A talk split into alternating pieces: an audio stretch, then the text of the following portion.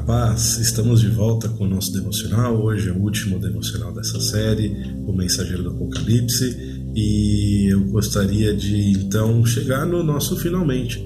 Por que Mensageiro do Apocalipse? Vamos então para o texto?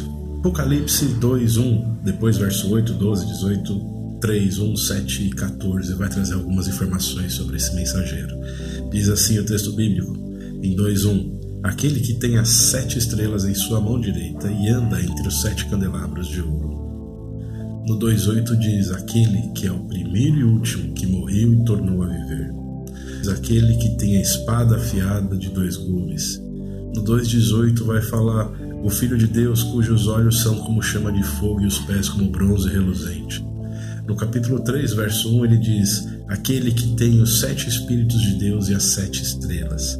No 3,7 ele ainda vai dizer: aquele que é santo e verdadeiro, que tem a chave de Davi, o que ele abre ninguém pode fechar, o que ele fecha ninguém pode abrir. E no 3,14 finalmente nós vemos o Amém, a testemunha fiel e verdadeira, o soberano da criação de Deus. Muita coisa, certo? Passamos pelas sete cartas aí novamente, como no devocional anterior, e agora vendo o que o mensageiro fala dele mesmo.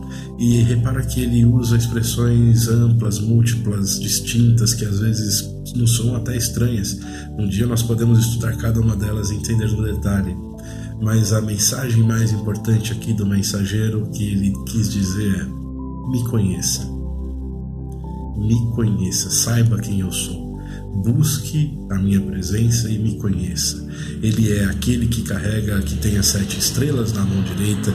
Ele é aquele que é o último e o primeiro, o primeiro e o último que morreu e tornou a viver. Ele é aquele que é. Simplesmente é. Como ele disse lá em João, antes de Abraão, eu sou. Jesus ele faz afirmações muito contundentes a respeito dele mesmo. É por isso que dizem, é, C.S. Lewis diz, na verdade, que é, você não pode considerá-lo um grande mestre da moral, um grande profeta, ou o contrário. Você tem que considerá-lo ou Deus ou um louco varrido. É simples assim. Porque o que ele fala de si próprio é muito específico. Ele fala que ele é ele fala que ele é o soberano da criação de Deus. Ele não mede as palavras para falar sobre ele mesmo porque ele sabe quem ele é. A questão é: nós sabemos quem ele é? Vou colocar de uma outra forma. Nós vivemos de acordo com o que sabemos que ele é? Lembra do segundo devocional, quando João tem um encontro, olha para trás e vê a reação dele, cai como morto. Nós falamos de temor, então algumas pessoas acham que nós não temos que ter temor diante dele, ou temor é uma palavra do Antigo Testamento. Enfim, sabemos quem ele realmente é, entendemos a sua grandeza, entendemos a abrangência de Jesus no universo, no criado? Sabemos que Ele é Deus? Vivemos de acordo com isso? A nossa condição de vida e de fé ela se relaciona de acordo com a nossa condição de aquilo que pensamos, daquilo que dizemos que acreditamos? Nós, como igreja, cada um de nós, precisamos sempre sempre e sempre retornar ao conhecimento de Jesus, a entender quem Ele é e buscar a Sua presença, justamente por saber quem Ele é. É um erro comum achar que estudar os livros, as teologias, as doutrinas vai nos dar esse pleno conhecimento de quem Jesus é. Tanto é que Paulo em Efésios fala na sua oração pedindo que nosso coração seja iluminado para que tenhamos um mínimo de conhecimento.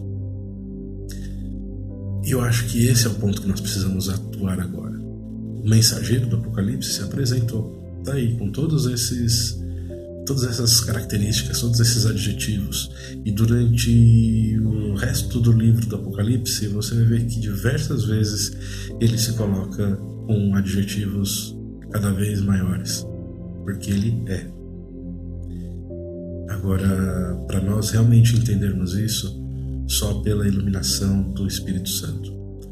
Portanto, voltemos lá para o primeiro devocional. Se coloque em isolamento na presença dele. Busque sua presença. Quando você ouvir, você terá a reação necessária do nosso segundo devocional.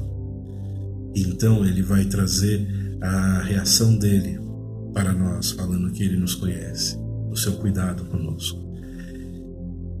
E quem sabe o Espírito te leve até o ponto de você ter uma compreensão maior e mais ampla de quem é Jesus de verdade.